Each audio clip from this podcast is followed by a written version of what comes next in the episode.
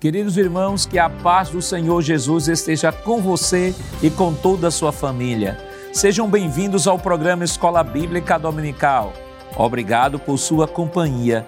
Onde você estiver neste momento nos assistindo através do nosso canal no YouTube, Rede Brasil Oficial, pela TV no canal 14 em Recife e região metropolitana, nas repetidoras em todo o estado de Pernambuco e também através do Spotify da Rede Brasil.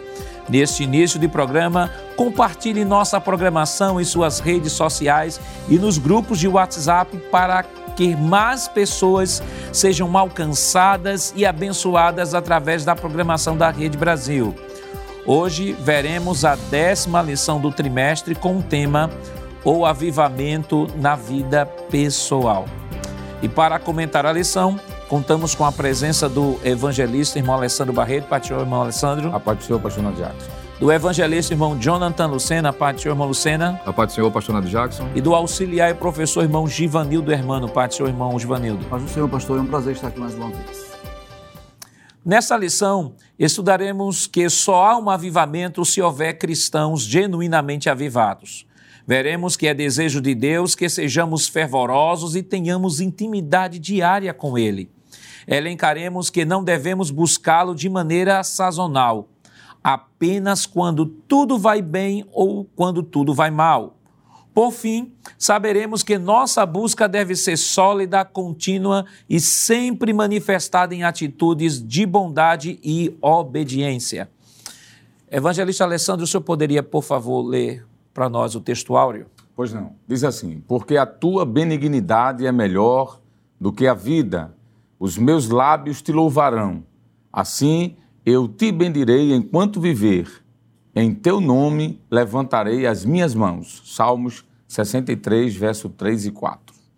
Evangelista Lucena, o senhor poderia, por gentileza, nos falar a verdade prática desta semana? Pois não, pastor. A verdade prática diz o seguinte: a presença do Espírito Santo é uma realidade em todos os dias da vida de um crente avivado. Irmão Givanildo, quais os objetivos da lição desta semana? Muito bem, a lição possui três objetivos. O primeiro é compreender as características de um genuíno avivamento na vida do salmista. O segundo é conscientizar sobre a necessidade da prática constante das disciplinas espirituais cristãs para uma vida avivada. E o terceiro é entender que uma vida cristã avivada é manifesta em bons frutos na vida pessoal do crente. A leitura bíblica em classe para a lição de hoje está em Salmos de número 63, versos do 1 ao 8. Acompanhe conosco. Ó Deus, tu és o meu Deus. De madrugada te buscarei. A minha alma tem sede de ti. A minha carne te deseja muito em uma terra seca e cansada, onde não há água, para ver a tua fortaleza e a tua glória, como te vi no santuário porque a tua benignidade é melhor do que a vida, e os meus lábios te louvarão. Assim, eu te bendirei enquanto viver. Em teu nome levantarei as minhas mãos. A minha alma se fartará, como de tutano e de gordura, e a minha boca te louvará com alegres lábios. Quando me lembrar de ti na minha cama e meditar em ti nas vigílias da noite porque tu tens sido meu auxílio. Jubiloso cantarei refugiado à sombra das tuas asas. A minha alma te segue de perto, a tua destra me sustenta.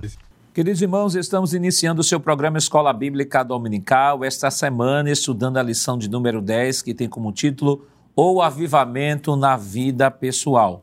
Semana passada, nós estudamos a lição de número 9, que tinha como título ou avivamento pentecostal no Brasil. E ali aprendemos né, a chegada do avivamento aqui no Brasil por meio dos dois missionários, Daniel Berg e Gunnar Vingre, e também aprendemos um pouco sobre a história da nossa igreja aqui no estado de Pernambuco, que foi sugerido também para os irmãos que nos assistem, que são de outros estados, também abordarem um pouco da, da origem da Assembleia de Deus em seus respectivos estados. Esta semana, a lição ela estará direcionando o assunto de maneira mais. Saímos agora do âmbito geral para o âmbito particular. Estivemos estudando sobre o avivamento no mundo, do mundo no Brasil e agora do Brasil vamos para o, para o âmbito um pouco mais particular, falar sobre o avivamento na vida pessoal. E o autor tomou como base o Salmo de número 63, que é um salmo atribuído a Davi, e é um salmo que bem traduz, segundo o, o autor, as características de uma pessoa avivada a partir do Antigo Testamento. E o contexto do Salmo 63 né, é o salmo onde Davi está, do ponto de vista histórico, ele está fugindo para o deserto de Judá em decorrência de Absalão.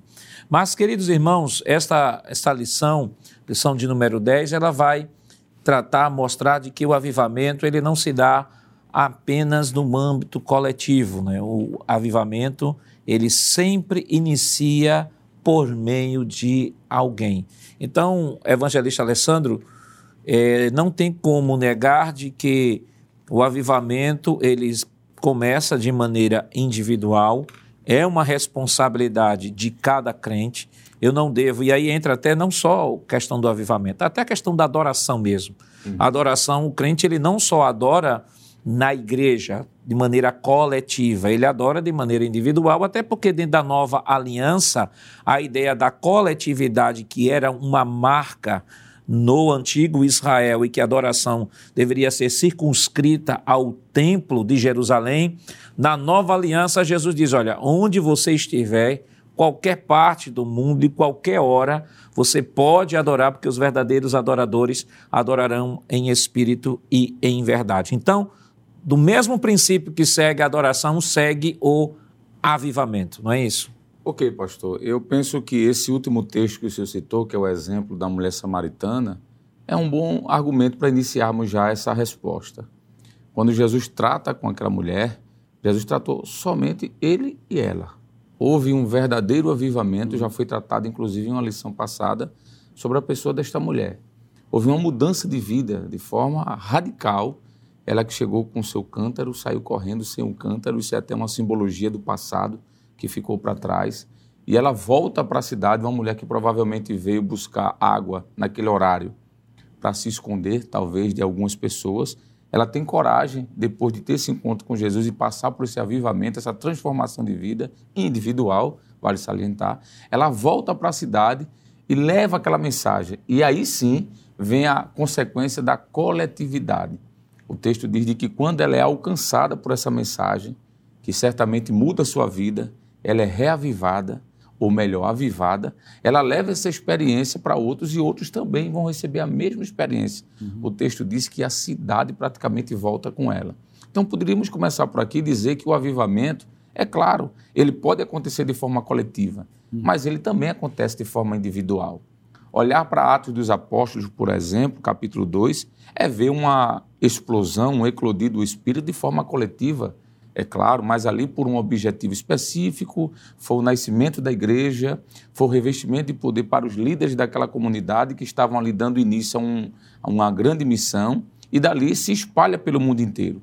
Mas antes daquilo acontecer, nós temos exemplos, pastor, de avivamentos individuais, pessoais, como esta mulher, por exemplo, por que não falar de Nicodemos? Será que a gente não pode falar de avivamento com Nicodemos se foi Jesus e ele, uhum. onde houve uma mudança, uma transformação? Nós poderíamos citar outros nomes no Novo Testamento que Jesus tratou de forma pessoal. Aquela mulher adúltera que foi pego, por exemplo, em ato flagrante. Jesus tratou daquela mulher e certamente aquela mulher foi uma outra pessoa. E tantos outros mais que, de forma individual, nós vamos ver o tratamento de Jesus em uma mudança e a partir dali uma coletividade vai ser alcançada. O Gadareno, por exemplo, aquele homem que estava preso nos grilhões do mal, ele vai ser liberto, vai ter seu juízo recobrado e ele vai para a sua família. Jesus disse assim: olha, ele disse, deixa eu te acompanhar. Uhum. Aí Jesus disse: não, agora você foi avivado, agora você vai avivar outros, vai para a sua casa, sua família. E há quem diga pela tradição de que ele foi um dos primeiros missionários naquela, naquela região, pastor. Então aí é a prova de que o avivamento pode ser pessoal e depois coletivo. Sem falar que a gente pode citar nomes do Antigo Testamento. Por exemplo, Esdras. O grande avivamento do, do Antigo Testamento a partir de Esdras, fez uma mudança radical na vida do povo de Israel. Depois de Esdras, nós temos o próprio Neemias. E por que não citar nomes antes, pastor? Como, por exemplo, nós podemos citar o rei Asa. Por mais que o final da vida de Asa, o ministério, o seu reinado, quer dizer, não tenha sido melhor, mas ele fez uma mudança muito grande. Nós podemos citar Josias. A partir de Josias houve um avivamento coletivo em Israel. O livro da lei que estava guardado há décadas voltou a ser lido, pastor. Volta-se oração, volta-se clamor. O, o, sacrifício ele é restabelecido, a Páscoa volta a ser executada, o povo volta a dizimar. O que é isso, se não um avivamento coletivo que prioritariamente ou de forma anterior começa em uma pessoa? Então, nós poderíamos citar diversos exemplos, tanto no Antigo quanto no Novo, de que o avivamento ele pode sim ser individual. Podemos dizer, pastor, que o texto da lição é um exemplo muito prático dessa questão do avivamento pessoal. Trata sobre Davi, quando ele está fugindo ali no deserto. Há alguns que dizem que ele está na caverna, outros não. O certo é que ele está fugindo de alguém, não é? E isso é um exemplo típico de que há possibilidade de começar assim, a partir de uma pessoa, um avivamento. E poderíamos citar outros nomes aqui, eu acredito que não é mais necessário, mas poderíamos citar outros nomes, tanto no Antigo Pastor quanto no Novo Testamento. Agora, só para terminar, é, é, existe sim uma certa máxima de que o avivamento, para que seja, para que seja de fato confirmado esse avivamento, ele tem que eclodir, ele tem que explodir a partir de números de pessoas, um, um grupo maior. Isso é verdade em parte. Há situações, sim, na história, na própria história da igreja, de que houve um avivamento com grupos, pastor. Pessoas, 10, 15, 20, 30 pessoas. Uhum. Mas há históricos da, do avivamento na própria história da igreja que aconteceu a partir de uma pessoa, que através dela revolucionou a história daquele país, daquele povo, e as pessoas voltaram-se para Cristo. Então, alegar que o avivamento é apenas coletivo é uma falácia, não somente histórica, mas teológica também. E basta considerar também, é, evangelista é, Lucena, que Atos 2 é, Atos 2, nós temos ali o derramamento do Espírito. Nós temos ali 120 pessoas orando, 10 dias orando. Isso. Né, que desde a ascensão de Jesus até o Pentecoste, 10 dias orando. O Espírito foi derramado, promessa. Jesus disse que ficasse em Jerusalém. O próprio Jesus disse que eu vou derramar do meu Espírito. E ali muitas nações estavam ali representadas e a, a, os historiadores, estudiosos dizem que muitos daqueles que estavam ali, que ouviram a mensagem, que se converteram, saíram levando a mensagem e fundaram igreja em diversos países. Então, trabalhar a ideia, é, como o evangelista Alessandro trouxe, a ideia da coletividade é, em parte, verdade, sim. sim. E é parte verdade de que quando o avivamento vem, num sentido geral, a percepção ela é, ela é coletiva, mas ela começa no individual, porque tem um outro detalhe, é que eu, o avivamento não é uma, uma, um derramamento do Espírito de Deus numa dimensão que vai fazer uma intromissão na minha liberdade de aceitar ou não esse derramamento. Vale destacar de que até o derramamento do Espírito, até a promessa, ela tem que passar pelo eixo da minha decisão, se eu quero ou se não quero. É possível que numa igreja esse avivamento esteja sendo derramado coletivamente Sim. e algumas pessoas individualmente não estejam avivadas. nem avivadas. Porque aqui nós não acreditamos de que tudo é iniciativa de Deus. Né? Acreditamos no sinergismo, né? nessa nesta relação de Sim. Deus com o homem. Claro que a iniciativa do avivamento sempre será de Deus, o homem não tem como avivar-se uhum. a si mesmo, porque ele está debaixo do pecado. É uma iniciativa divina, mas também uma iniciativa divina que passa também pelo eixo da permissão do homem se deixar avivar pelo Espírito. Perfeitamente, pastor. E o senhor mencionar, por exemplo, o exemplo de que aqueles que estavam em Atos e automaticamente ao receberem, ao ter a experiência, por onde passaram, influenciaram, por exemplo, a igreja que foi fundada em Roma, por exemplo, a quem Paulo posteriormente vai escrever uma carta, Paulo, sabendo tanto da importância destas pessoas que foram avivadas, que receberam a sua experiência, e a partir delas outras foram alcançadas, que ele vai trazer uma recomendação que, a propósito, é, destaca a palavra que está sendo utilizada pelo, pelo comentarista como sendo a palavra-chave, que é a expressão fervor. Em Romanos, capítulo de número 12, versículo de número 11, Paulo vai trazer uma recomendação daquilo que é considerado como a parte prática da sua epístola, e ele mostra essa responsabilidade, esse comportamento que deve ser nutrido, como o senhor falou, que passa pela decisão pessoal de cada um. Né? Romanos, capítulo de número 12, ele diz o seguinte, versículo de número 11, eu estou lendo na versão atualizada, diz assim: No zelo não sejais remissos, sede fervorosos de espírito, servindo ao Senhor. Então, Paulo vai trazer aqui esta recomendação, claro, ele está se dirigindo à igreja, mas mostrando o compromisso que cada um deve ter, para que possa continuar nutrindo e ter a sua vida avivada de forma pessoal, independente do contexto. O senhor falou, por exemplo, em, em situações, e a experiência prática mostra isso, de que pode, numa congregação, numa igreja de um modo geral, pessoas estarem recebendo a experiência do avivamento e alguns que, por, por decisão própria, não quererem, como automaticamente o contrário, pessoas que estão recebendo e Ora, quando lemos o, o, texto de Apocalipse, por exemplo, as sete cartas que foram direcionadas àquela igreja, vamos ver igrejas que o Senhor censura, não é de forma coletiva, mas destaca pontualmente pessoas que estavam vivendo de acordo com a sua vontade. Então, passa por essa atitude.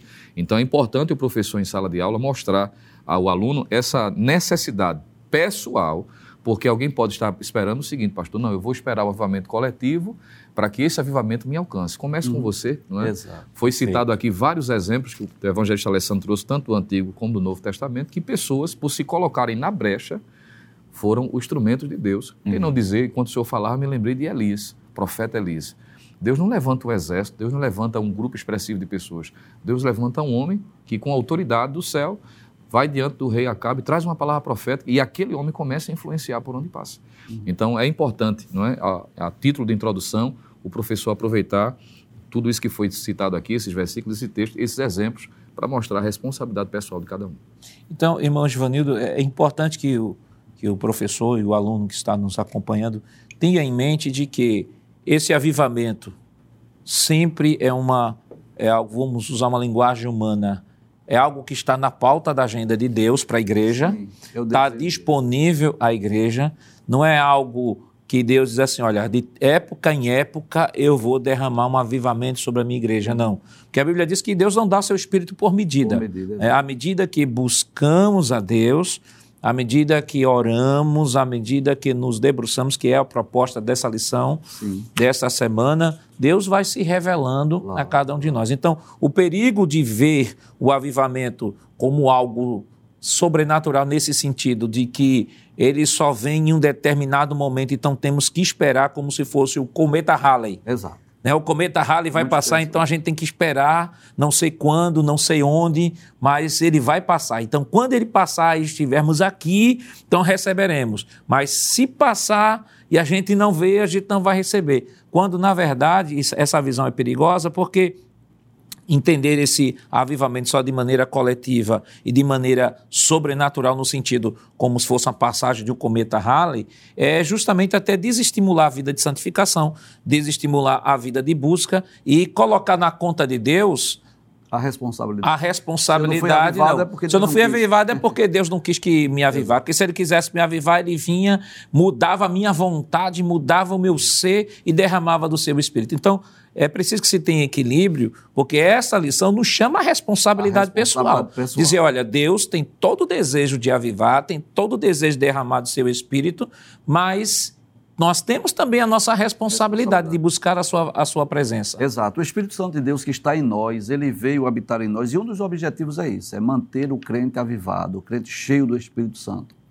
E à medida que nós não é, vamos permitindo que o Espírito Santo venha agir na nossa vida, e nós vamos cumprindo com as nossas responsabilidades pessoais, individuais, uma vida de oração pautada na palavra de Deus, uma vida de obediência aos princípios bíblicos, uma vida de, de intimidade, de comunhão com Deus, o Espírito Santo vai nos mantendo, nos tornando avivados, né? Então aqui a gente não pode isentar a responsabilidade humana. Há uma participação divina, o desejo de Deus, o desejo do Espírito Santo, que cada crente na sua individualidade seja avivado, que a igreja esteja constantemente avivada, mas há também uma responsabilidade humana. Então, à medida que cada crente, na sua individualidade, vai cumprindo o seu papel, a sua responsabilidade, buscando uma vida de comunhão, de intimidade com Deus. Né? Eu achei muito é, interessante, o, evangelista Alessandro já falou sobre isso, é, esse texto né, foi muito bem escolhido do salmista Davi, claro que uhum. viveu numa, numa realidade bem diferente da nossa, Antigo Testamento, mas é, nós vamos ver aqui a sede de Davi de buscar a Deus. Ele diz no, no, Salmo 63, que está na nossa leitura bíblica em classe: Ó oh Deus, tu és o meu Deus, de madrugada te buscarei. Então veja a sede, o desejo, o anelo pela presença de Deus. Nós estamos vivendo uma época em que muitas pessoas estão mais interessadas nas bênçãos de Deus do que no Deus da bênção. Verdade. Existe não é, hoje a, a, teologia da prosperidade, onde muitas pessoas às vezes estão apenas em busca de bênçãos terrenas, materiais, mas o desejo de Deus é que, acima de tudo, nós venhamos anelar pela Sua presença, anelar buscar a Deus. Não necessariamente as bênçãos de Deus, mas o Deus da bênção. E o salmista diz isso: a minha alma tem sede de ti.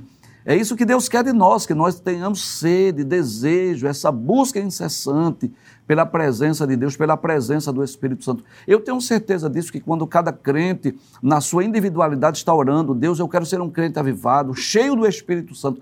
Esta é a vontade de Deus. E eu achei bem interessante como é, o autor ele trabalhou esta lição, porque ele vai trabalhando esses avivamentos né, de forma geral, lá no Antigo Testamento, depois do Novo Testamento, depois é, no mundo, o avivamento é, no Brasil. E agora vamos passar para a nossa responsabilidade pessoal.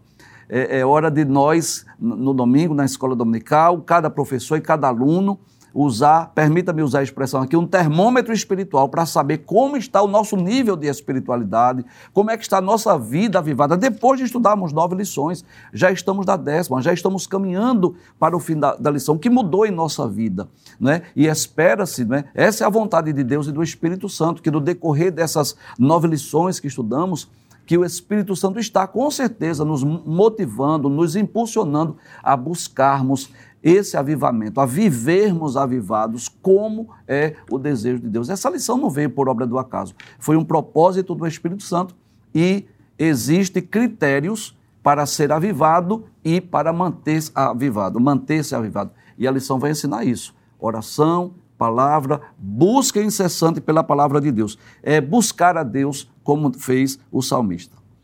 O senhor falando isso, eu lembrei é, uma vez um certo pregador ele fez uma comparação né, sobre a nossa vida como vasos de Deus. E eu achei interessante, evangelista Alessandro, que ele diz assim: os vários tipos, de, várias posições do vaso. Aí ele falou assim: do vaso, disse assim, a, a, a nossa vida, a nossa fé cristã, o Espírito de Deus sobre a igreja está sendo, sendo derramado como água na chuva, água da chuva. Então, diante desta chuva que está jorrando, então existem vasos que são colocados, ele fazendo aquela ilustração. Ele, por exemplo, existe o vaso emborcado. O vaso emborcado ele nunca vai se encher de água, porque ele está emborcado. Aí existe o outro vaso, o vaso com a tampa. Também a água não vai entrar nele porque ele está tapado. com a tampa, está tapado. É, o outro vaso, o vaso rachado. A água entra, mas escorre escorre, então ele nunca vai ser cheio porque a água está sempre escorrendo. E o outro vaso cheio, o vaso cheio nunca vai se encher porque ele já está cheio. E aí ele disse assim, está cheio do seu, do seu egoísmo, está cheio das suas, ah, das suas filosofias e tal. Mas ele disse, existe o vaso vazio sem tampa. Então, ele está na chuva, tem esses vasos na chuva, mas o único vaso que de fato vai receber a água da chuva é o vaso vazio. E quando a gente olha a, a, assim, essa ilustração eu achei fantástica porque, à luz das Escrituras, o Espírito de Deus, Deus está à disposição da sua igreja, está derramando o seu Espírito como cachoeira. Agora, o problema nunca será de Deus, de Deus. é da posição dos vasos como o vaso está diante desta, desse derramamento desta graça, desta chuva de graça de Deus.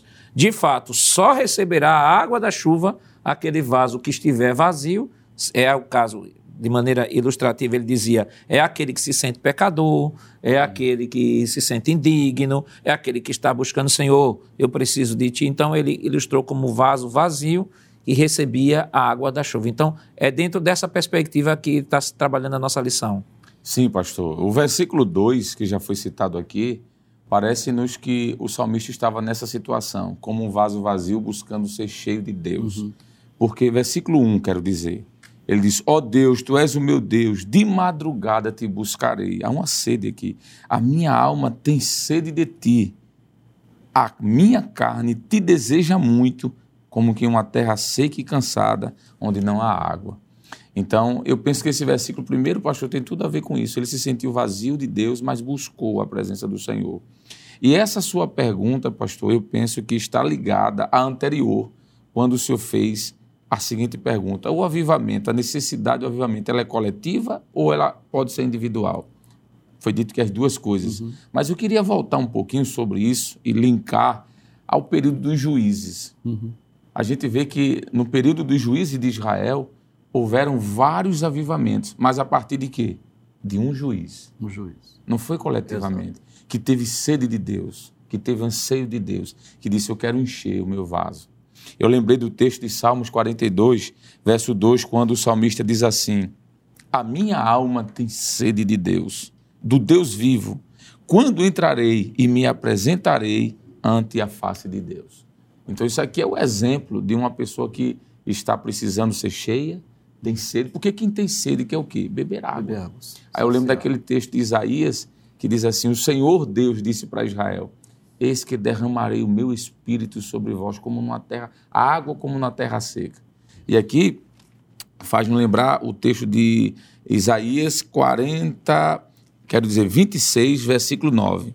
O texto diz assim, ainda falando sobre essa questão da sede: Como a minha alma, com a minha alma te desejei de noite, e com o meu espírito que está dentro de mim, madruguei a buscar-te porque havendo os teus juízos na terra, os moradores do mundo aprendem a justiça. Então eu penso, pastor, que é, essa, essa ilustração do, do pregador, eu vou até copiar para não esquecer, é. eu gostei. Tem tudo a ver Ela é com os salmos né, que nós estamos tratando e com a necessidade do avivamento. E esse avivamento, como já falamos aqui, ele é, ele é, ele, ele é resolvido, vamos assim dizer. Esse vazio é preenchido com a alma completa da presença de Deus. Quando o senhor estava falando aí, professor Givanildo, uhum. eu me lembrei de uma outra passagem, pastor Nadiax e evangelista Lucena, que eu acho que retrata essa, esse completar de Deus. É quando Davi, depois de pecar, adulterar, porque é uma das uhum. características do avivamento não é o reconhecimento do seu pecado, Isso, a confissão, o arrependimento, buscar nos Salmos 51. É um texto bem conhecido, né? Todos os Salmos, é lindo esses Salmos, mas o versículo a partir do versículo número 13, ele confessa o seu pecado diante de Deus, mas no versículo de número 10, ele diz: Cria em mim, ó Deus, um coração puro e renova em mim. Veja, renovar um espírito reto. Isso aqui fala desse avivamento, dessa busca, desse encher do, do, do, é. vaso vazio, né? Do, uhum. do, daquele momento em que ele estava esvaziado, sem a presença de Deus. Alguém que tinha Deus frente a frente ele se sente vazio, ele tem a misericórdia. E ele diz, versículo 12, pastor, e aqui eu concluo. Versículo 11 também, né? Não lances fora, não me lances fora da tua presença, nem retires de mim o teu espírito. Torna a dar-me a alegria da tua salvação e susteme com o espírito voluntário. Então é mais ou menos isso, o buscar o encher de forma pessoal e individual com Deus. Quais as características do avivamento que podem ser percebidos no Salmo de número 63, que podem ser copiados pela igreja hoje? Mas isso, é claro, nós estaremos comentando depois do nosso rápido intervalo. Voltamos já.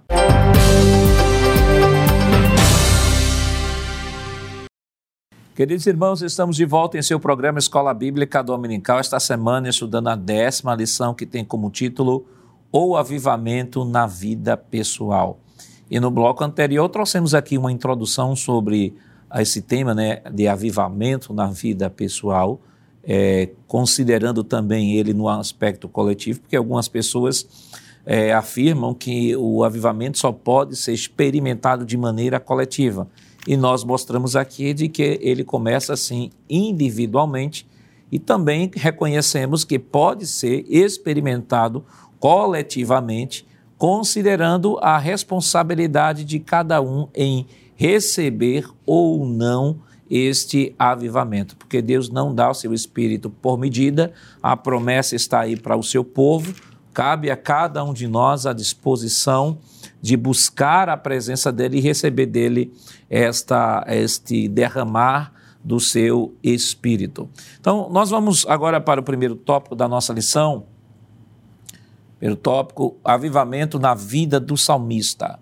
Uma busca sincera, contemplando e bendizendo ao Senhor, e Deus é o nosso auxílio. Evangelista Lucena, o que é que a gente pode comentar a partir do Salmo de número 63 como características do avivamento que devem ser repetidas e que são repetidas pela igreja hoje? Pois não, pastor. De alguma forma, é, já foi mencionado, primeiro, situar o contexto histórico em que possivelmente Davi está enfrentando aqui. É um momento de perseguição, de dificuldades. Há quem diga, como já foi dito, no período de Saul, outros é, acham preferível situar no período em que Absalão está o perseguindo. O certo é que o que ele está retratando nesse salmo é que ele está enfrentando uma dificuldade. Uhum. O que ele vai mostrar, por exemplo, e utilizar uma figura poética, dizendo que é uma terra árida, está exausto, desejando água. Isso mostrando aspectos físicos e se considerar, de fato, por exemplo, textos como 2 Samuel, capítulo 15, versículos 23 ao 28, e também capítulo 17, versículo 29, em que Davi literalmente estava no deserto da Judéia, como alguns querem situar, e está falando de um momento de muita dificuldade, de escassez, de limitações. O que, naturalmente, diante dessa necessidade física, ora, um ser humano que está precisando, por exemplo, de questões físicas a serem supridas, ele poderia dedicar eh, suas energias, a sua dedicação a procurar em Deus de que essas necessidades fossem saciadas. Mas o que a gente vê a partir do texto que já foi lido é essa busca incessante, como diz a, a o texto da lição, essa busca sincera, primeiramente por Deus. Não é? Como já foi bem dito pelo professor Givanildo, na versão atualizada, eu queria ler o Salmo 63, o verso 1. Na versão atualizada que estou, não é a NAA, mas só a ARA, né? como uhum. a Almeida Revista é atualizada. Diz o seguinte: Ó oh Deus, tu és o meu Deus forte, eu te busco ansiosamente. A minha alma tem sede de ti, meu corpo te almeja, como terra árida, exausta, sem água. Então, ele mostra, a princípio, o que é prioridade para a vida dele, o caracterizando o que é uma vida pessoalmente avivada, que a despeito das necessidades materiais, mas se entende de que Deus é a pessoa mais importante. Em Deus está a satisfação plena, ainda que alguém esteja necessitando de algo físico, algo material, que não é errado alguém orar pedindo para que Deus haja. Mas o que ele está mostrando aqui para nós como princípio é essa busca sincera. O que já foi lido pelo evangelista Alessandro, ele repete no Salmo 42, verso 1, o salmista mostra isso lá também. O professor pode adicionar essa referência ao Salmo 36, verso 8, verso 9, como também o Salmo de número 143 e o verso 6, onde Davi mostra o que retrata também outros salmistas no texto, é que o desejo da alma dele é pela pessoa de Deus.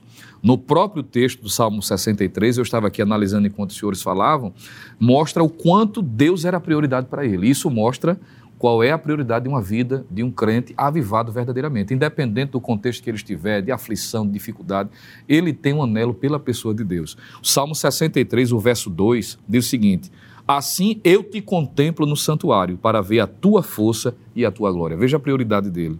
No verso de número 6, na versão atualizada ainda, como estou lendo, diz assim: No meu leito, quando de ti me recordo, e em ti medito durante a vigília da noite. Ele diz ainda no verso de número 11: O rei, porém, se alegra em Deus. Quem por ele jura, gloriar-se-á, pois se tapará a boca dos que proferem mentira. Então, o tópico aqui da lição, ponto 1, um, mostra de forma correta, acertada, essa busca sincera. Davi era dirigido por isso. Ele mostra, sobretudo, qual é a sua prioridade. Claro, havia necessidades físicas, mas ele coloca Deus como sendo a sua fonte primária, mostrando que, além da necessidade física, o superior à necessidade física, ele tem necessidade de Deus. Isso mostra aqui, pastor, o quanto deve haver esse desejo também em nossa vida. É uma lição muito prática, não é? E o professor deve, a propósito, fazer menção diante do que temos estudado durante esse trimestre, se de fato isso trouxe para nós esse desejo ardente. Quanto tempo se gasta hoje, por exemplo, na vida de oração? Eu sei que isso vai ser tratado de forma mais particular no tópico seguinte, Mas é importante a gente, Sim. de repente, antecipar. Se perde muito tempo nas redes sociais. Não que as redes sociais seja pecado, não estou dizendo isso. Mas eu estou falando do tempo que se é dedicado. Há coisas que, por sua natureza, não é pecado, mas pouco a pouco está sugando não é, O o, tempo tempo, a dedicação. E Davi mostra aqui, sobretudo, que a prioridade dele é Deus. Ele entende que todas as demais coisas, o que Jesus vai dizer, por exemplo, em Mateus capítulo 6, não é? quando ele diz: Buscai primeiro o reino de Deus e a sua justiça, justiça. e as demais coisas serão acrescentadas. Então, eu penso que nesse ponto aqui é importante o professor deter-se um pouco mais à luz desses versículos que citamos e outros, não é que serão mencionados ainda, para mostrar de que o salmista, a partir dessa experiência, caracteriza quem de fato tem uma vida avivada. Ele tem anelo por Deus. E isso independe se o que está à sua direita, o que está à sua esquerda, se o grupo a qual pertence, não é? se alguém está sendo negligente, isso não necessariamente vai implicar na sua vida pessoal. Afinal de contas, é pessoal. Cada um, diz a Bíblia, dará conta de si mesmo. Davi não deixou passar a oportunidade, mesmo em meio à aflição, ele dedicou-se a buscar o Senhor. E considerando, irmão Givanildo, o contexto de perseguição e o ambiente onde ele está, o deserto, ele, nesse contexto, ele dizer que tem sede de Deus. Exato. A minha alma tem sede de ti, eu te busco ansiosamente. Isso mostra que eh, o avivamento ele nos leva a uma dimensão estritamente espiritual, Espiritual e sobrenatural. sobrenatural, independentemente das circunstâncias ao circunstâncias. nosso redor. Não importa se ele tivesse com toda a abastança do ponto de vista físico ou se ele está sendo perseguido e ainda num deserto, não importa. Isso não muda na vida de um adorador, na vida daquele que é avivado por Deus. Ele, a sua prioridade, que a, a síntese desse, desse tópico, nada mais é de que o anseio, aqui a lição fala, sinopse 1, o anseio e a busca sincera pela presença de Deus possibilitaram um avivamento na vida do salmista. Então não tem como, como negar de que Deus era a sua prioridade. Exato. E nós vamos perceber aqui que ele não vai, nesse salmo, falar das suas fragilidades, ele não vai falar dos perigos, ele não vai pedir aqui proteção, ele não vai pedir aqui livramento, ele não vai pedir eh, nenhuma necessidade. Neste salmo aqui, física, ele está priorizando aqui uma necessidade espiritual. E nós fomos criados por Deus com necessidades físicas e espirituais. O homem, o ser humano, ele é um ser religioso, ele é adorador por natureza, ele sente é, é, essa necessidade pelo sobrenatural. E é Deus que preenche esse vazio, não é Cristo que preenche esse vazio. Cabe a cada um de nós seguirmos o exemplo do salmista, anelar, desejar pela presença de Deus, até porque se nós vivemos aqui nesse mundo, e nós não tivermos eh, sede, anelo, desejo pela presença de Deus, qual o sentido de nós irmos para o céu? Não, não faz sentido. Só faz sentido eu desejar habitar, morar no céu, se eu nessa terra sentir anelo e desejo pela presença de Deus. E o salmista nos ensina isso. Deus como a sua prioridade, com, como alguém que está sedento pela presença de Deus, como alguém que deseja desfrutar dessa comunhão, dessa intimidade, dessa experiência com Deus. E esse é o desejo de Deus, que nós, como seus filhos, nós possamos aproveitar essas oportunidades. Ele vai dizer aqui, no verso de número 2, né? Para ver a tua fortaleza e a tua glória, como te vi no santuário. É como se ele tivesse tido uma visão lá da, da, da arca da aliança, que simbolizava a presença de Deus, mas ele diz assim: Eu quero mais de ti. Né? É uma busca incessante pela presença de Deus. E é isso que um crente avivado deseja: um anelo, uma busca incessante pela presença de Deus, em, de, é, independente da circunstância que ele esteja vivendo. Deus deve ser a prioridade de um crente avivado. É, vamos para o próximo tópico, né, o avivamento espiritual do crente, tópico 2 da nossa lição. É, e aí, evangelista Alessandro, reservando uma agenda de piedade, que é o que o evangelista é, Lucena tratou agora há pouco, assim, deu uma introdução, né, que é a prioridade na nossa agenda. Não adianta não dizermos ou professarmos que queremos um avivamento, queremos que Deus derrame da sua graça sobre nós e tal, sem que na nossa agenda pessoal a gente não reserve aí, ou como o autor colocou, né, a agenda de piedade. Eu achei fantástica essa expressão, agenda de piedade, né, que é a nossa agenda devocional. Devocional. Então não tem como falar de avivamento se eu mesmo não priorizo esse avivamento na minha vida devocional. Perfeito, pastor. E a, a piedade é um dos elementos sine qua non para uma vida de avivamento. Isso. Não existe a vida de avivamento sem uma vida pia, de piedade. Uhum. É de onde vem o termo pietismo e aí, e aí há demais. Nós precisamos entender de que é preciso haver, por exemplo, um arrependimento de pecado de forma clara para que vence avivamento. Sim. Há um texto de Apocalipse, capítulo 3, verso 19, que o Senhor Jesus disse: Eu repreendo e disciplino a todos quanto amo. Ser, pois, zeloso e arrepende-te. Isso tem a ver com a agenda de piedade, pastor. Alguém que está buscando um avivamento, ele deve buscar esse avivamento, primeiramente com arrependimento, buscando a Deus, reconhecendo a sua falha a lição, por exemplo, o autor cita aqui a prática da oração, a prática da leitura devocional das Escrituras. Ele diz: reservar um tempo longo no dia para desfrutar de períodos especiais que cultivam a vida devocional. O evangelista Jonathan Lucena abriu aqui um, um, uma, uma, uma, porta né, para o nosso diálogo.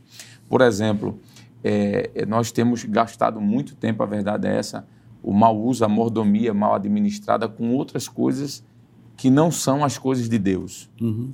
Não que trabalhar, estudar, acessar uma rede social seja errado. Não, necessariamente, mas depende também. A Bíblia diz: quer comas, quer bebais ou faças qualquer outra coisa, faças para a glória de Deus. Quando não é para a glória de Deus, é para a glória de qualquer outra coisa. Então aí o avivamento ele deixa de existir. Precisamos entender também, pastor, que essa, essa agenda de piedade inclui, além do arrependimento, o abandono de hábitos que são muitas vezes vou usar aqui usar a expressão questionáveis para um servo de Deus. É, Romanos capítulo 14, versículo 23, a parte B diz: Tudo que não provém de fé é pecado. Será que alguma atividade minha, algum proceder, alguma ação minha está sendo impeditivo para esse avivamento? Passa na agenda da piedade é? de um servo de Deus. Eu achei bonito quando o senhor estava tratando com o professor Joanildo antes de falar aqui, e ele disse que a gente tem que buscar a Deus, ser avivado em todos os momentos da nossa vida. O autor da lição fala de um, de uma, de um avivamento que não é um avivamento sazonal. Né? Ele não é temporário, temporário. ele é sempre ele é constante. constante. Eu lembrei, quando o autor falou isso, da vida do sacerdote, do sumo sacerdote e do sacerdote. Todos os dias de manhã ele entrava lá no santuário, né, no tabernáculo, limpava os, os pavis com espervitadores, se eu não me engano, essa, esse termo do, do candelabro, para que o óleo estivesse sempre circulando no, na, nas canas, chama-se de Sim. canas ou braços, né? E o fogo, fogo estivesse, sempre aceso. aceso. Recolhia lá, pastor, as cinzas, as cinzas. do altar do incenso para trocar e colocar outro, outra porção, vamos assim dizer, tanto de incenso como das brasas que eram retiradas do altar. Aquele cuidado diário fala da nossa agenda diária de piedade também, de avivamento, né? Precisamos entender que esse, essa agenda, ela precisa estar dentro de uma, se necessário for, correção autopessoal. Sim. Tem que parar, pensar Mateus 5, 23 a 24. Se, pois, ao trazeres ao altar a tua oferta e ali te lembrares que teu irmão tem alguma coisa contra ti, deixa o, deixa o altar a tua oferta, vai primeiro reconciliar-te com teu irmão e então depois volta e faz a oferta. Um autoexame, peraí, está faltando alguma coisa, está precisando consertar alguma coisa, então eu vou uhum. fazer isso. Isso todos Exato. os dias. Né? Diariamente. Exatamente. Essa agenda, de essa reservando uma agenda de piedade, fala disso, do cuidado pessoal. O que é que Alessandro pode fazer para melhorar? O que é que eu posso fazer para ser melhor do que ontem. Isso é uma busca incessante. E avivamento é assim. Começa devagar, o motor vai pegando força, daqui a pouco Exato. o carro corre e a nossa vida espiritual vai ficar Isso. uma benção dentro de Deus. Eu acho que essa a menção do, do candelabro, sim, sim. Né, do tabernáculo, ela é fantástica para justamente que vem somar aquilo que a gente está trabalhando. Né, que não é o avivamento, não é, é uma coisa que vem como citamos aqui de maneira ilustrativa, como a passagem do cometa Halley. Isso. Ele vem a cada tantos anos. Isso. Não. É algo que precisa ser nutrido diariamente. Di diariamente. E quando falamos sobre esta agenda de piedade, irmão, irmão Lucena, é, eu lembro que eu vi uma vez uma pesquisa que dizia o seguinte, que o tempo que as pessoas, o tempo que uma pessoa a nível mundial usa ou gasta em rede social é três horas. Essa pesquisa de, é, apontava de que no Brasil, enquanto que a média mundial é três horas em rede social, no Brasil são nove. Então, é, para se dar prioridade, prim- primeiro é, é- é preciso ter Deus como um, um fator primordial da sua vida, como o salmista tem. Então, a partir disso, colocando Deus como prioridade, eu vou fazer o ajuste e vou criar essa agenda. É, Deus tem que ter espaço na minha agenda. É, quando Deus não tem espaço na minha agenda, então eu estou muito e muito ocupado, porque não tenho tempo nem, nem para Deus. E o autor aqui, quando falando sobre a prática da oração, ele cita que o judeu, ele orava três vezes, três vezes ao dia. Nós temos, pegando aqui a título de comparação, nós temos, por exemplo, os, os muçulmanos oram cinco vezes ao dia. E nós temos, a, nós temos religiões orientais que, que oram sete vezes ao dia. Então, quando falamos de avivamento, então temos que primeiro fazer um ajuste de agenda. E esse ajuste de agenda, ele passa pela nossa escala de prioridade. Se Deus é prioridade na nossa vida, então temos que ajustar a nossa agenda. Eu tenho que ter um momento de oração, eu tenho que ter um momento de leitura da Bíblia, eu tenho que ter um momento ah, da, da- do meu devocional com Deus. Tem um momento que eu tenho que tirar para estudar, por exemplo, como professor de escola dominical, para estudar a lição, sim. Mas eu tenho que ter um momento fora o momento de estudar a lição, que é o meu momento devocional. Então, é, evangelista, isso faz parte da agenda de piedade que deve compor a vida de todo cristão que quer viver e manter a sua vida avivada. Exatamente, pastor. E eh, eu achei interessante a, a expressão que o comentarista utilizou quando ele fala sobre elementos imprescindíveis. né? Essa expressão, elementos.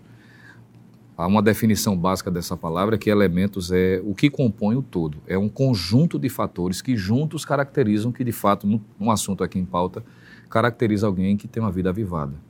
Existe, me permita uma comparação bem simplória, bem pitoresca, existem, eh, dentro do âmbito culinário, por exemplo, as irmãs que são professoras, eu sei que tem homens que têm facilidade também, mas a maioria são mulheres que têm mais essa dedicação. Existem eh, pratos que se fazem, por exemplo, que dependendo da ausência de um elemento, ele pode ser contornado. A mulher tem essa facilidade, ou a pessoa que tem habilidade, o homem também, que sabe, tem essa habilidade. Mas tem determinados pratos que precisam exatamente ter aqueles elementos em uma proporção exata para que o prato seja feito com maestria. Por exemplo, vou dar um exemplo bem simplório. Alguém que vai fazer um bolo, por exemplo, pastor, existem vários elementos para que esse bolo seja feito. Mas imaginemos que dentre esses elementos falte o açúcar. O bolo vai ser feito? Vai. Ele vai ter aparência de bolo, ele vai ter até um cheiro de bolo, mas não vai ser palatável, ele não vai ser, ao paladar, agradável. Porque existe um elemento ali que é essencial e sem ele não tem como aquele bolo chegar contento. Então, dentro de uma vida de, aviv de avivamento pessoal, não se pode desconsiderar um elemento em detrimento de outro.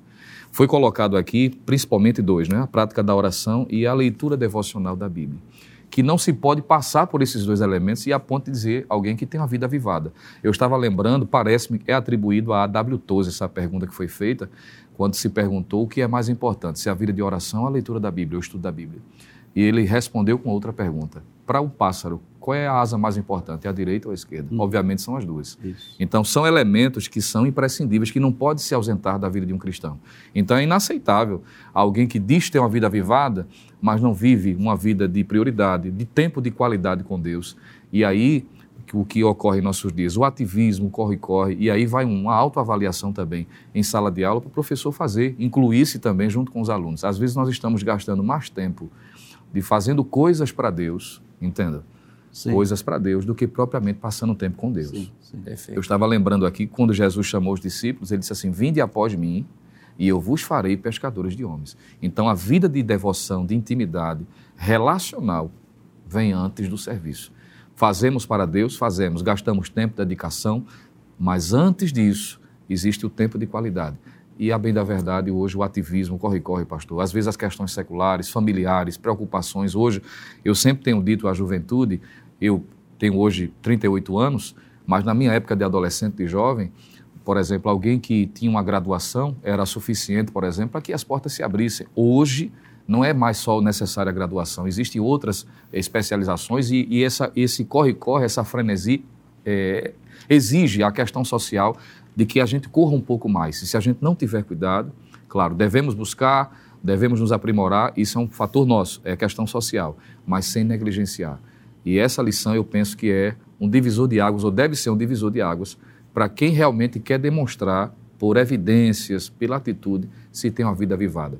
Tem gente que quer caracterizar a vida avivada né, pelo glória alto que dá, e eu sei que quem, quem é avivado glorifica, né, exalta, é, louva, exato. mas precisa se considerar que antes disso existe o um elemento chamado devocional, vida de piedade, e perpassa aí por esses dois elementos, que é a prática da oração e a leitura sistemática da Bíblia, e, sobretudo, colocá-la em prática. Não é só ler por ler, mas é ler e viver. Eu lembro que alguém atribuiu essa frase a Lutero, eh, que dizia o seguinte: orar mais para estudar melhor. Então, até a oração ela facilita todas as coisas. Todas as coisas. Não só a, a comunhão com Deus, né? Eu lembro, eu lembro assim rapidamente aqui, é, eu lembro que às vezes na época que estava estudando o antigo segundo grau, né, era chamado de segundo grau, às vezes tinha disciplinas que eu tinha uma certa dificuldade, certa dificuldade e eu confesso aos irmãos que teve momentos de eu sentar na mesa para estudar, eu disse eu vou orar. Estou com a mente travada nesse ah, assunto e eu dobrava o joelho, olha, olha, estamos falando de disciplinas seculares. E orava, o Senhor passava aquele momento de oração e depois quando eu me levantava para estudar, Parece que a professora tinha dado aula naquele dia de manhã uhum. que a mente abria. Então, a oração, ela facilita tudo na vida, Exato. né, irmão Givanildo? A oração, acima de tudo, é o nosso momento a sós, do devocional, da comunhão, da comunicação com Deus. A oração faz parte da vida de todo crente, principalmente daquele cristão que deseja ser avivado e manter-se avivado. É impossível que alguém seja avivado ou mantenha-se avivado sem dedicar tempo à oração. E a, o autor também faz menção à leitura da palavra de Deus, né? Eu achei muito interessante aqui porque quando Josias mandou reparar o templo e, e o achou ali no templo o livro, né? E quando aquele livro da, da lei, as escrituras foram lidas, isso trouxe um avivamento na vida de Josias. Então, essa prática da oração, a prática da leitura da palavra de Deus é que vai tornar o crente avivado e vai mantê-lo avivado. A leitura da palavra de Deus e a oração, ela é como a água e o alimento para o ser humano. Ninguém sobrevive por muito tempo se ele não fizer uso de água e de alimento, não é assim? Todos nós temos as nossas necessidades físicas. Se não comer, se não beber água, vai, vai morrer. Mais cedo ou mais tarde vai morrer. E essa é a nossa vida espiritual.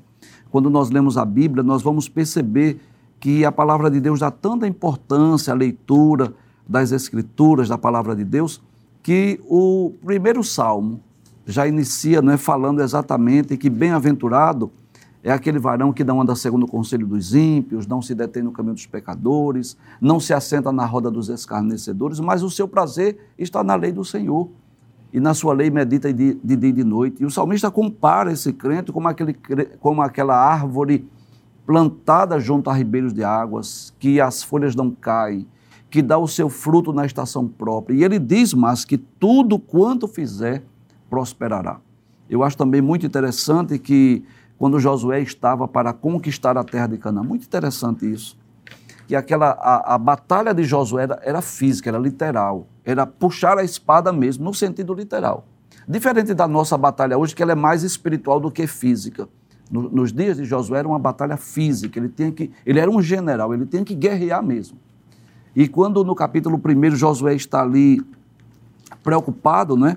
porque não era fácil substituir um homem da estatura de Moisés, mas Deus aparece para animá-lo, Deus aparece para fazer promessas, e Deus aparece também para dizer o que Josué deveria fazer para ser próspero, para ser bem sucedido. Né? Bem conhecido, Josué capítulo 1, e no versículo 8 diz: Não se aparte da tua boca o livro desta lei, Antes medita nele dia e noite, para que tenhas cuidado de fazer conforme tudo quanto nele está escrito, porque então farás prosperar o teu caminho e então prudentemente te conduzirás. Não te mandei eu, esforça-te, tem bom ânimo, não pasme nem te espantes, porque o Senhor teu Deus é contigo por onde quer que andares. No versículo 6 e 7, ele ainda disse que ele não deveria se desviar nem para a direita nem para a esquerda.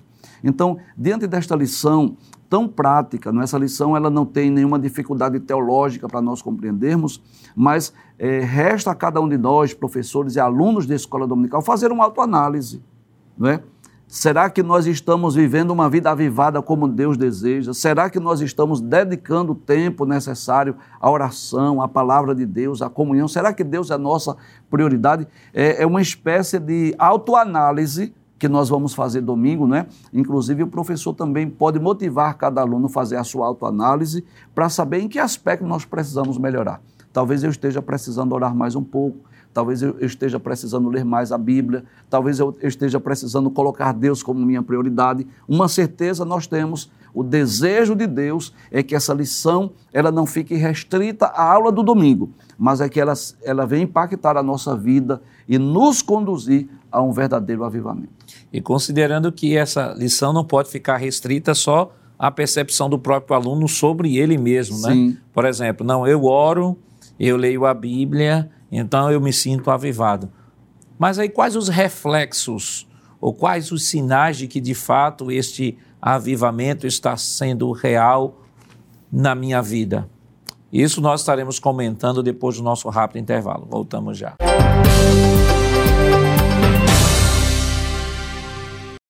Queridos irmãos, estamos de volta em seu programa Escola Bíblica Dominical. Esta oportunidade estudando a décima lição que tem como título O Avivamento na Vida Pessoal. No bloco anterior, nós comentamos o segundo tópico, falando sobre o avivamento, uh, o avivamento espiritual do crente, reservando uma agenda de piedade. Comentamos sobre a necessidade da prática da oração e da leitura devocional das Escrituras. E agora nós vamos para o terceiro tópico de nossa lição, que vai tratar sobre a vida pessoal e familiar do crente avivado. É, Evangelista Alessandro, geralmente quando se fala de avivamento, algumas pessoas menos, é, menos avisadas, vamos assim dizer, acabam entendendo que avivamento é justamente batismo no Espírito Santo, é falar em línguas, é só os dons sobrenaturais. Claro que também é isso, porque aí a gente precisa diferenciar uma coisa e precisa que seja pontuado o seguinte: embora que o texto que nós estejamos estudando sobre avivamento pessoal seja o Salmo 63, mas em nenhum momento o Salmo 63 ele vai revelar aí estas características do avivamento neotestamentário, porque está numa outra dispensação. É, o máximo que ela vai mostrar é que o avivamento é arrependimento, é confissão de pecados, é desejo de Deus, é buscar a sua presença. Numa perspectiva neotestamentária, nós temos aí, além desses elementos, nós temos o acréscimo ainda de outras situações que nós vamos comentar ao longo ainda desse trimestre sobre evangelização, sobre a questão do falar em línguas e tal, e, e até o apóstolo Paulo, é, em 1 Coríntios capítulo 14, verso 1, ele diz assim, segui o amor e procurar com zelo os melhores dons. Então Paulo acaba nivelando tanto a necessidade do avivado de buscar com zelo os melhores dons, buscar o carisma, né? buscar os dons do Espírito, como também ele enfatiza também a questão do fruto, do Espírito, que aí é o amor, né? Então Paulo diz assim, olha, para viver uma vida avivada dentro da perspectiva neotestamentária, você tem que andar juntos. A questão do amor, ou seja, do fruto do Espírito e dos dons do Espírito. Então, aí na, na, perspectiva do Novo Testamento, algumas pessoas enfatizam muito, não, isso aqui só é avivado se falar línguas, só é avivado se for batizado no Espírito Santo. E quando a gente percebe que até na perspectiva do Novo Testamento, a, a, o Novo Testamento propõe um equilíbrio uhum. entre o fruto e o dom. Dom e fruto, que deve fazer parte da vida daquele avivado. E esse tópico sobre a vida pessoal e familiar do crente avivado, ele vai justamente trabalhar este ponto de que o avivamento, ele, o reflexo desse avivamento se dá na nossa vida diária, na forma como, por exemplo, na, na vida pessoal, na vida como ele lidar com cônjuges, ou seja, uma pessoa avivada, um crente avivado, ele vai, um homem, no caso, vai amar sua esposa. Por quê? Porque ele é um crente avivado. É, e a esposa vai, vai se submeter ao seu marido porque é um crente avivado.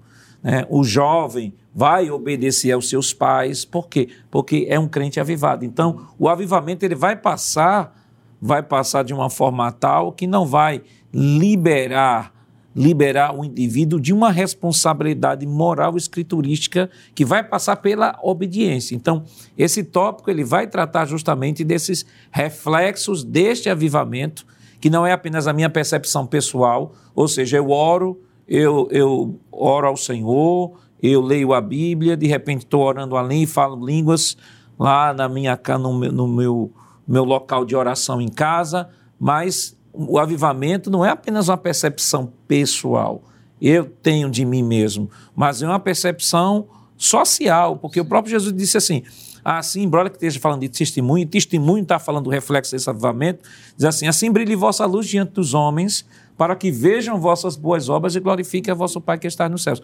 Então, este tópico ele é essencial para o tema desta lição, para que se possa se fazer esse perfeito equilíbrio. Perfeito, pastor. É, eu acredito que esse tópico vai ser o caldo grosso que vai ser dado aos alunos é. na escola. A gente sabe que é, existe, pastor Nadiax, professor Joanildo, evangelista é, Jonathan Lucena, uma ideia de que alguém é avivado, é identificado avivado, quando ele sobressai os dons do Espírito.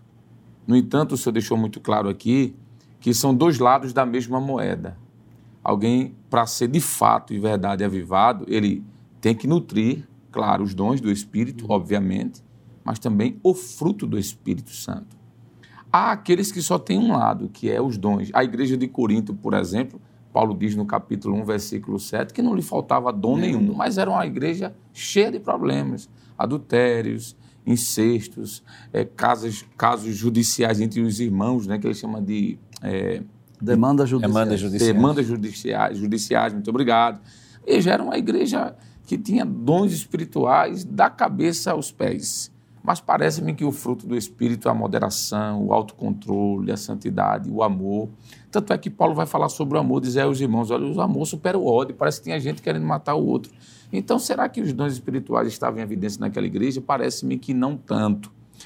Jesus disse, pastor, falando sobre esse paralelo, alguém chegou para Jesus lá em Mateus, acho que 22, já no finalzinho do Evangelho, Senhor, estão expulsando em teu nome, profetizando, curando, e Jesus disse que vai chegar um momento que ele vai dizer, apartai-vos de mim, maldito, porque eu não vos conheço. E alguém vai dizer, mas eu profetizei, eu curei.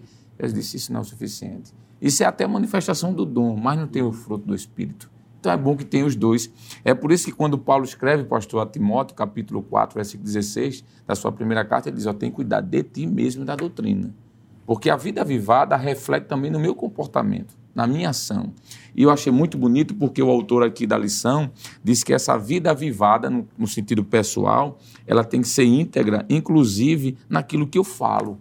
Ele citou aqui Mateus 5,37. Seja, porém, o vosso falar sim, sim, não, não porque o que passa disso é de procedência maligna. Tem tanta gente aí com as evidências do fruto, pastor, mas é mentiroso, é enrolão. Na nossa linguagem aqui no nordestino, é cambalacheiro, né? É. Faz cambalachos, né? Há um outro texto que ele cita aqui, pastor, que eu achei muito bom, eu quero ler, para a sua anuência, é Tiago 2 e 12. Assim falar e assim procedei, como devendo ser julgados pela lei da liberdade. Assim falai, assim procedei. Ele diz que, no sentido pessoal, eu tenho que ter até Cuidado com o que eu vou dizer. Aí ele cita Provérbios 25 e 11. A palavra dita ao seu tempo é como maçãs de ouro em salvas de prata. Isso é caráter de uma vida vivada, no sentido pessoal. Eu tenho que ter cuidado com aquilo que eu vou dizer. Eclesiastes capítulo 3, por exemplo, Eu achei muito bom esse texto, o versículo primeiro, porque esse texto aqui, às vezes a gente usa para aplicar em tantas outras coisas e esquece de aplicar na vida avivada. Tudo tem o seu tempo determinado e há tempo para todo propósito debaixo dos céus. Alguém que é avivado, que vive uma vida de avivamento, espiritualmente falando e pessoalmente, tem que ter cuidado. O versículo 7 ele diz tempo de rasgar e tempo de coser, tempo de estar calado e tempo de falar. Eu conheço uma pessoa, pastor, que diz assim: é, eu sou crente, mas a minha língua não, ainda não é, não, o meu braço ainda não é, eu falo, eu não sei o quê. Opa, que avivamento é esse? Que tipo de integridade moral é essa, né? Ter prudência. E por fim, pastor, cuidado com a vida pessoal do testemunho. Eu acho que esse texto que você citou é maravilhoso, de Mateus capítulo 5. Já disse, vós sois o sal da terra e a luz do mundo. Isso aqui fala de dois aspectos do, de uma vida vivada, né? O que está falando do caráter, daquilo que é interior e daquilo que é visível. Isso. Quando ele disse, vós sois a luz do mundo, ele estava dizendo, o mundo tem que ver em você, em mim, que vocês são avivados, são mudados. Agora, quando ele diz vós sois o sal, está falando de algo interno. Idiosincrático. A gente não vê o sal na comida, mas o, o sal está agindo. Então, para ser uma, uma, pessoa de fato avivada, tem que não somente viver, proceder, mas também ser da sua natureza. Né? Acho que foi Pedro que disse assim: assim como ele andou, andar em suas pisaduras. Acho que eu estou para João. João. João. Obrigado, professor. Obrigado. Então, ele disse isso. Então, vida pessoal fala de testemunho, pastor, sem sombra de dúvida. É, o senhor falando isso, eu lembrei de um texto que eu acho que ele é essencial para essa para esse momento, evangelista Lucena, que é o texto de Efésios capítulo 5, versículo 18, que diz assim: "E não se embriaguem, estou lendo na Nova Almeida atualizada. E não se embriaguem com vinho, pois isso leva à devassidão, mas deixem-se, olha aqui a ideia, da que a, a, o encher-se de Deus não uhum. é uma imposição divina, não é uma intromissão na minha liberdade, no meu livre-arbítrio. Olha o que Paulo diz. Mas deixem-se encher do Espírito. E aí, esse texto é um texto fantástico, porque ele está diretamente relacionado a essa realidade aqui e o que o evangelista tratou, porque algumas pessoas às vezes pegam esse texto aqui e só remetem esse texto a Atos 2. Uhum, né? Enchei-vos o Espírito. Aí vai lá para Atos 2. Só que o contexto do texto aqui de Efésios está falando de, por exemplo, ah, o capítulo 4 está falando de exortação à santidade. Uhum. No capítulo 5 está falando o fruto da luz e o fruto das trevas. Aqui, a partir desse texto aqui do versículo 18, veja o que é que ele diz. É, versículo 18 ainda. Não se embriaguem com vinho, por isso isso leva a devassidão, mas deixem-se encher do Espírito Aí continua: falando entre vocês com salmos, hinos, cânticos espirituais, cantando e louvando a Deus com coração, uh, de coração ao Senhor, dando graças e tal. Aí continua: sujeitem-se uns aos outros no temor. Então, esse encher-se parte pelo princípio da obediência. Ou seja, não é um encher-se relacionado a Atos 2, só o falar em línguas. Ali pode-se falar também que é encher-se, sim, Pode-se falar porque essa verdade do avivamento, ela tanto relaciona ao fruto quanto ao, ao, aos dons e aos dois juntos. Né? Que a vontade de Deus é que os dois andem juntos. Isso. Alguns abdicam dos dons dizem, não, o mais importante é o fruto, porque mais importante é o amor de fato. É o amor porque o amor é que vai, é que o amor é eterno. Mas deixam de experimentar estas ferramentas que Deus deu para o uso da igreja. E a igreja pentecostal faz bem uso dessas ferramentas. Claro que aqui em outro lugar sempre existe excesso, quando existia, como existia também na igreja de Corinto, mas o fato de haver o excesso não anula o princípio. Uhum. Continua sendo bíblico, continua sendo orientado orientado por Deus. Então, é, evangelista Luciano, voltando aqui ao texto de Efésios 5 e 18, está muito claro de que ele está dizendo assim, em outras palavras, vamos parafrasear Paulo aqui. Viva cheio do Espírito Santo. E uma prova de que você é cheio do Espírito Santo é que você vai respeitar seu irmão. Uma prova de que você é cheio do Espírito Santo é que você vai amar sua esposa. Uma prova de que você é cheio do Espírito Santo é que você, como esposa, vai se sujeitar ao seu marido. Você, como filho, vai obedecer aos seus pais. Você, como ovelha, vai obedecer ao, ao seu pastor. Então, são princípios morais que estão relacionados a esse encher-se do Espírito que não se pode pensar apenas no uso de dons. Perfeitamente, pastor. Essa sua fala ela, ela é bem esclarecedora porque ela, ela é lucida, ela tira a dúvida de alguns pontos que é comum e é corriqueiro. Inclusive, se o senhor me permite, há uns, umas duas semanas atrás recebemos uma ligação nas pretendências de um irmão muito preocupado para entender essa expressão cheio do Espírito Santo, que é, já foi dito aqui, mas é bom retomar, de que é uma das expressões à luz do Novo Testamento, principalmente, que é chamado na teologia de uma expressão que tem vários significados. Ela, dependendo do contexto, ela pode apontar para mais de uma realidade. É a expressão, uma expressão polissêmica, é o que eu estava tentando lembrar. Então, vai haver, por exemplo, em Atos 2, cheio do Espírito, relacionado ao momento do batismo e à evidência do falar em línguas, mas existe também, à luz desse texto aqui de Efésios 5,18, que não significa necessariamente o batismo com o Espírito Santo. E aí é esclarecedor por quê? Porque alguém às vezes acha, pelo fato de não ter sido batizado com o Espírito Santo ainda, que ele não pode ser cheio. E o texto aqui é claro em dizer de que o ser cheio aqui não é necessariamente o dom. Já vimos aqui que quem é cheio é batizado. Ora, ele, ele dá efusão, dá lugar ao Espírito Santo mesmo, uma expressão que a gente usa muito, no sentido de que o Espírito Santo manifesta nele os dons. É um aspecto. Mas alguém também não pode se diminuir e achar que não pode ser cheio porque não é batizado com o Espírito Santo ainda. Porque o ser cheio aqui, dentro desse contexto, não é o quanto eu tenho do Espírito Santo, é o quanto ele tem de mim. Uhum. Porque às vezes alguém pensa, por exemplo, que o Espírito Santo é como se fosse um líquido que estivesse sendo derramado num copo. Então, ser cheio, necessariamente, seria essa ideia. Mas não é o líquido dentro do copo, é o copo envolto dentro do líquido. Não é o tanto quanto eu tenho do Espírito, é o tanto quanto ele tem de mim. Então, quando eu sou cheio nesse nível, se sou batizado com o Espírito Santo, vou permitir que os dons se manifestem em mim. Mas se não tive essa experiência ainda, mas estou buscando, eu posso ser cheio no sentido de que o Espírito Santo tem a minha vida em direção claro, eu me subordinei a ser cheio. Essa expressão que o senhor utilizou aí na versão NAA, ela é esclarecedora porque mostra essa, esse sinergismo. Né? Eu permito que o Espírito Santo me encha. Ele toma as rédeas da minha vida, não arbitrariamente, mas porque eu me submeto. Eu permito que ele possa e, dirigir a minha vida. Uma coisa é o Espírito Santo presente. Outra coisa é o Espírito Santo presidente, não é? Ele dirigindo, ele direcionando.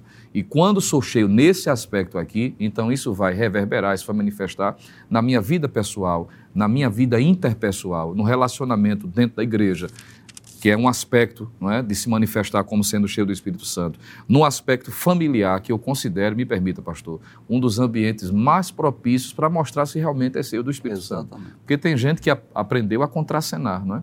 na igreja, ele é bem simpático, não é? Ele é educado, ele trata bem as é. pessoas, não é? Às vezes no telefone, ah, sim senhor, e fala muito bem, mas dentro da vida relacional da família, o saudoso pastor José Leôncio da Silva, eu não tive o prazer de conhecê-lo pessoalmente, mas é uma fala muito conhecida dele que diz que há pessoas que na, em, na igreja é, é um santarrão, na rua é enrolão e na, na dentro de casa é um leão. É? Então, é. há pessoas que demonstram uma espiritualidade, mas na vivência não mostram que realmente são cheias do Espírito Santo. Então, isso aqui é uma quebra de paradigma e esclarecedor porque vai tirando essas, essas ideias distorcidas principalmente por conta do advento da internet, e às vezes falsos mestres, pessoas que se, se utilizam do recurso da internet para estar disseminando o seu parecer, distorcendo ou, quando não, introduzindo o que a Bíblia não diz. Então, eu penso, pastor, que essa fala é importante para o professor aproveitar em sala de aula e tirar a dúvida de possíveis alunos que, de repente, de alguma forma está nutrindo alguma dessas que citei aqui, ainda de forma muito limitada. Então, a vivência de um crente cheio do Espírito Santo, ela é manifesta onde ela estiver, principalmente que aí é, é, é, é, o que é mais evidente, é quando nós estamos em família. Uhum. E as máscaras caem, né? Na rua alguém pode até contracenar, superficialmente demonstrar uma coisa, mas diante da família, como tem aquela história bem famosa, né? Que um cidadão faleceu uhum. e no seu sepultamento cada um que chegava dizia algo é, até bonito a respeito daquela pessoa. Tecia elogios. Tecia elogios, comentários agradáveis e de repente a viúva de tanto ouvir aquilo, chamou o filho e disse assim: vai lá ver se é teu pai mesmo. Né? Porque em casa o comportamento era totalmente era diferente. diferente. É, a gente sorri, mas é uma realidade que infelizmente persiste na mente de algumas pessoas que não entendem o que a Bíblia exige ou mostra, ensina do que é ser, o que é ser cheio do Espírito Santo. Eu acho interessante, irmão Givanildo, a colocação do irmão Lucena. Ele falou sobre essa expressão, né, enchei-vos, ser cheio do Espírito Santo, que num contexto refere-se ao batismo, num outro contexto, refere-se à vida pia, né? Exato. a vida pia, Dominada pelo dominada Espírito. pelo Espírito. Aí eu lembrei agora de um texto de Paulo aos Gálatas, capítulo 5. Paulo diz assim: Digo, porém, o seguinte, capítulo 5, versículo 16. Digo, porém, o seguinte: vivam no espírito e vocês jamais satisfarão os desejos da carne. Aí, versículo 25. Se vivemos no espírito, andemos também no espírito. Então, observe. Paulo se remete aqui a- a- aos Gálatas a essa realidade Isso, exato. a essa realidade. Andar no espírito não é sair de casa e dizer assim: eu vou para onde Deus me dizer Me- que eu me vá. guiar. Eu não sei me onde ele vai me que eu dirigir. vá. Né? Não. Andar no espírito é viver a ética do reino. Nós não estudamos aqui, não foi sobre o Isso. reino. É viver a ética do reino. É entrar dentro do parâmetro que o próprio Paulo fala lá em 2 Coríntios 5,17.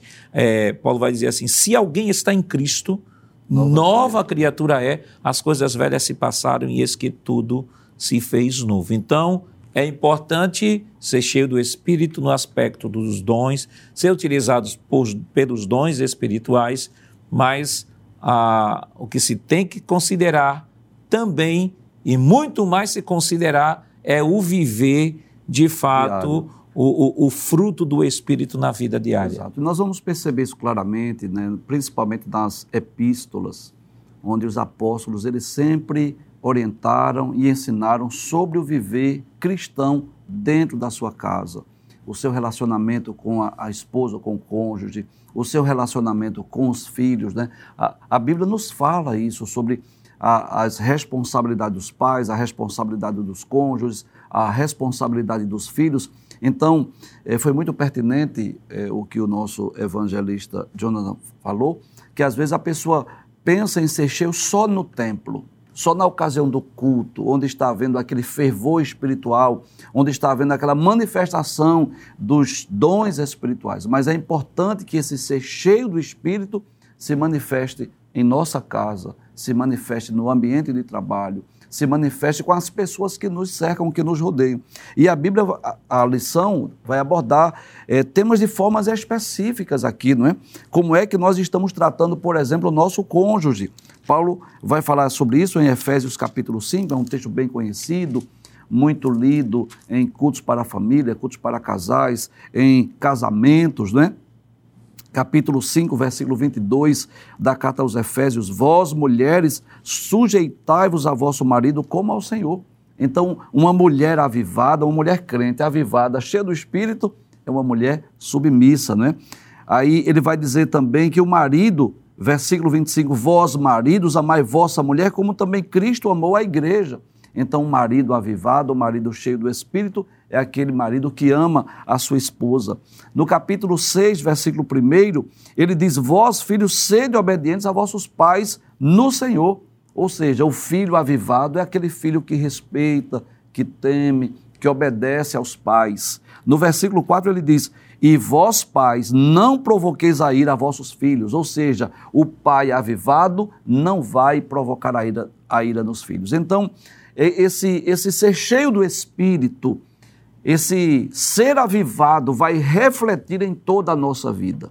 Não é só no momento do culto, não é só no momento da adoração, não é só no momento da pregação ou do ensino da palavra de Deus, mas o, o crente avivado, esse avivamento vai fazer com que as pessoas que estão ao redor, estão cercando, vamos dizer assim, que estão na sua convivência, vai perceber. E a lição nos, nos ensina isso, não é? Como nós devemos vivenciar essa vida avivada eh, onde nós estamos inseridos, dentro do contexto que nós estamos inseridos. É, Evangelista Alessandro, nosso tempo já, já foi embora, mas rapidamente, é, que lições a gente pode extrair dessa lição desta semana para estar orientando o professor que nos acompanha?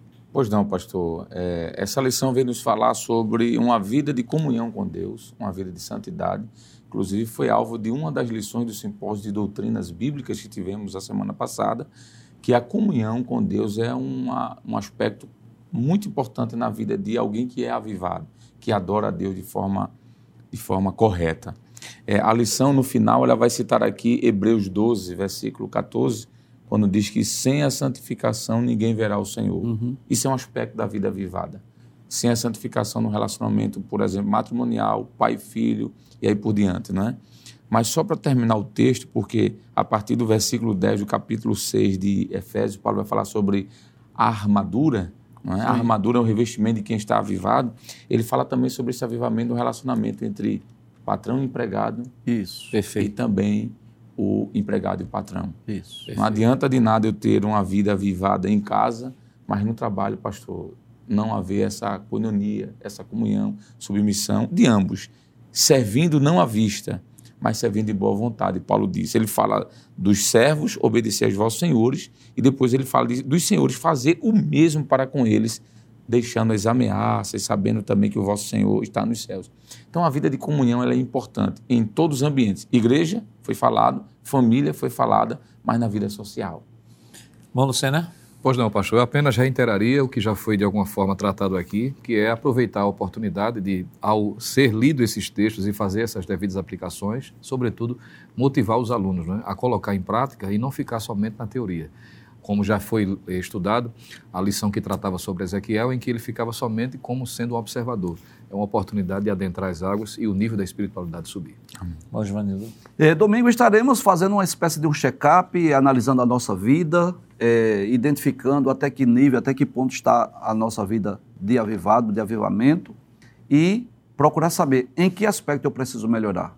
Deus está sendo minha prioridade, eu preciso orar mais, eu preciso ler mais a Bíblia, eu preciso ser o melhor esposo, o melhor pai, o melhor filho, enfim, é uma lição de autoanálise para nós procurarmos melhorar e corrigir algumas falhas ou alguns defeitos, alguns pontos que precisam ser corrigidos ou melhorados para nós vivermos essa realidade de uma vida avivada. Que Deus continue lhe abençoando em nome de Jesus. Chegamos ao final do programa de hoje. Estudamos a décima lição do trimestre com o título O Avivamento na Vida Pessoal. Na próxima semana estudaremos a décima primeira lição com o título O Avivamento e a Missão da Igreja. O programa Escola Bíblica Dominical vai ao ar na TV toda sexta-feira às 21h30 e no sábado às 16 horas. Também está disponível no formato de podcast no Spotify e nosso canal no YouTube, Rede Brasil Oficial. Acesse o canal, se inscreva, ative o sininho e compartilhe nossa programação. Obrigado por sua audiência e até o próximo programa. Que a graça do nosso Senhor Jesus Cristo, o amor de Deus nosso Pai, a comunhão do seu Santo Espírito estejam com todos hoje para todos sempre. Amém.